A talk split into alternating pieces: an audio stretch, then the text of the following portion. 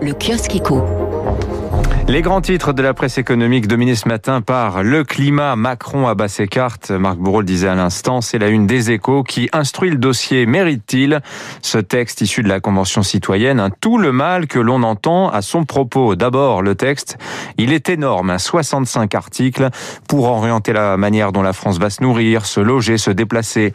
Comment elle va produire, travailler et consommer dans les années à venir. Mais aussi pour renforcer la protection judiciaire de l'environnement. C'est ce fameux délit d'écocide. Objectif affiché, réduire les émissions de CO2 de 40% d'ici 10 ans. Projet pas à la hauteur, dénoncé déjà le week-end dernier Nicolas Hulot dans Le Monde. Des mesures vidées de leur ambition, se navrait hier un membre de la Convention citoyenne pour le climat sur Twitter.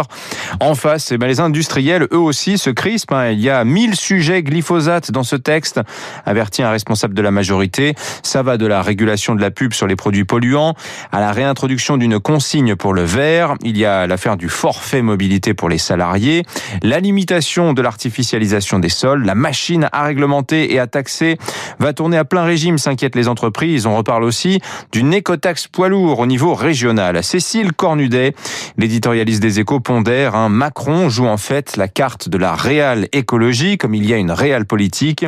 Fini les mesures chocs hein, qui vous mettent la France dans la rue façon gilet jaune. C'est bien finalement la politique des petits pas, soit exactement l'opinion inverse des cercles d'experts selon qui le régime climatique à venir nous impose aujourd'hui des changements radicaux. La question de la dette continue aussi de hanter les pages économiques de la presse. Personne ce matin pour suggérer son annulation pure et simple. Ce serait d'ailleurs, écrit Jean-Pierre Levat dans les échos, une insulte à l'histoire.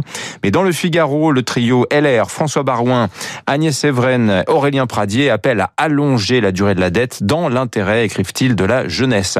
À lire aussi, toujours dans les échos, grand papier sur la démographie. La démographie, c'est le destin, disait, euh, disait le poète. Ce péril vieux qui angoisse les grandes puissances.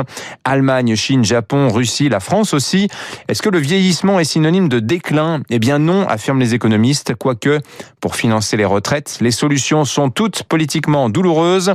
Réduire les pensions, augmenter le fardeau sur les actifs ou bien ouvrir les vannes de l'immigration.